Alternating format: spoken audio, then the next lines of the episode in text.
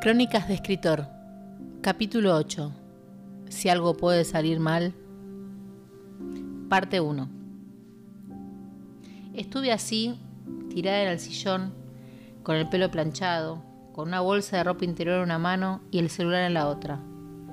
Así más o menos una hora. Me quedé quieta, mirando un punto fijo.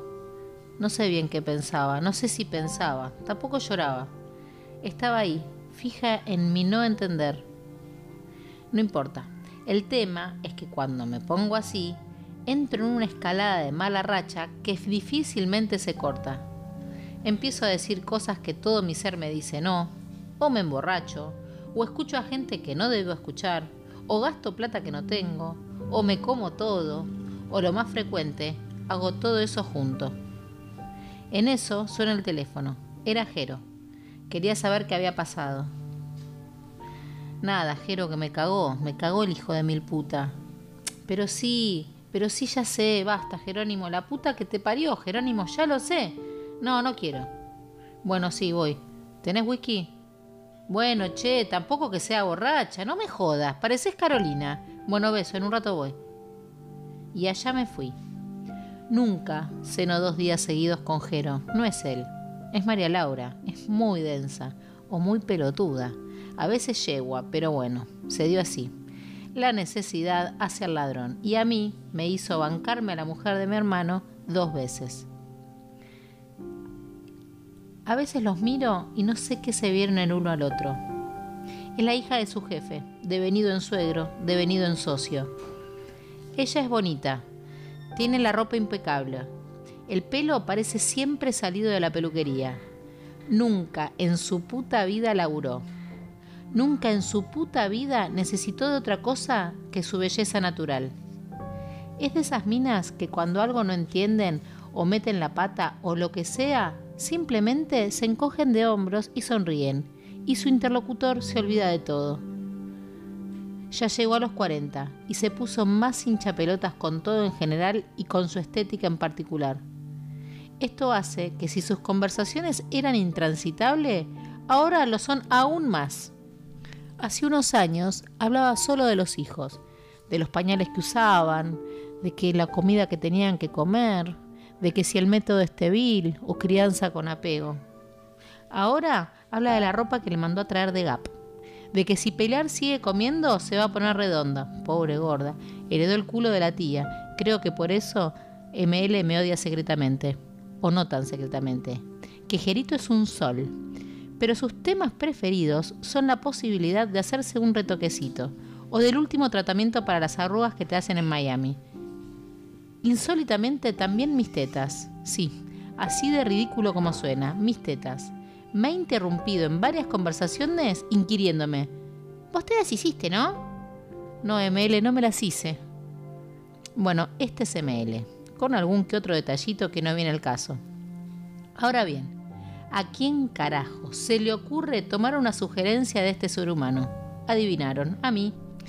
Es que estoy en una de mis rachas, ya lo dije. Por eso acepté que le diera mi teléfono a Mariano. Sí, Jero, el chico este que empezó a trabajar en el estudio de papá, ¿no te parece? Jero meneaba la cabeza y sacudía las manos a sus espaldas, tratándome de advertir. Confieso que un poco le dije, sí, dale, como para molestarlo. Esa fue la primera de las cagadas de la racha, la inaugural, digamos.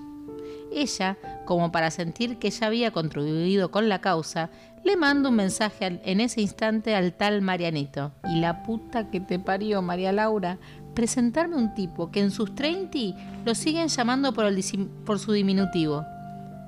A los dos minutos, ¡cling! Mensaje del pibe.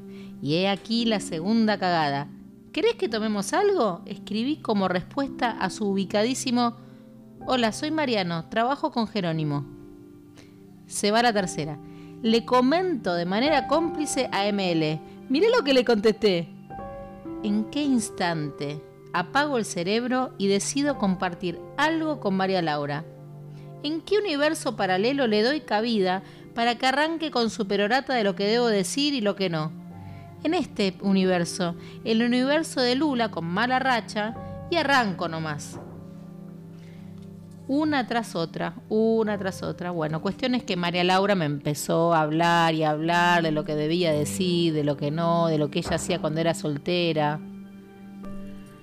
Bueno, a ver, yo contesté cualquier cosa, pero el tipo me mandó un mensaje a los dos minutos de recibir mi teléfono sin siquiera conocerme.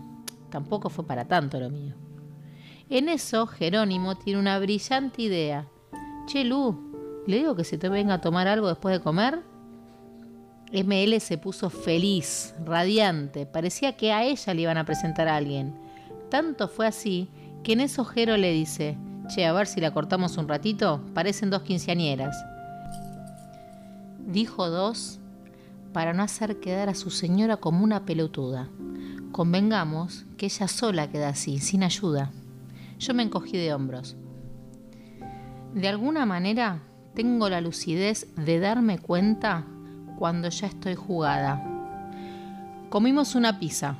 Va, comieron. A mí se me hizo un nudo en el estómago. La verdad es que de a poco iba cayendo. Se me cruzaba la cara del ABC, la cara del gordo, una silueta perfecta, flaquita, rubia. En eso Mariana Mariano le contesta a Jero. En un rato voy. ML saltó de la silla me agarra del brazo y me dice, ay, sorry, pero sos un desastre, así no podés conocer a Marianito. Me arrastró al baño, me pintó como una puerta, mientras mis dos sobrinos miraban atónitos a su madre, que exaltada como una adolescente, trataba de entusiasmarme. Los mandó a dormir. Ya era tarde y pobrecitos cayeron rondidos antes de que se termine el video, porque mis sobrinos duermen viendo un video de no sé qué cagada que según ML los calma. Me dio un poco de lástima, la verdad. Pobre mina. Igual me zafé de sus garras y me fui a tomar un whisky y a fumar en el balcón con Jero. Casi un déjà vu. Hice fondo blanco. Qué amargura, che, la puta madre. No sé si estoy enojada, triste o qué mierda. ¿Cómo puedo ser tan boluda, Jerónimo? Sonó el timbre. Un poco de cosita en la panza me dio. Al fin y al cabo, me iban a presentar a alguien después de más de tres años. ML golpeó frenética el vidrio indicándole a su marido que vaya a abrir.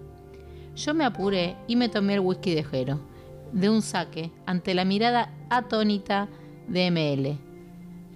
Entré y ahí estaba Mariano.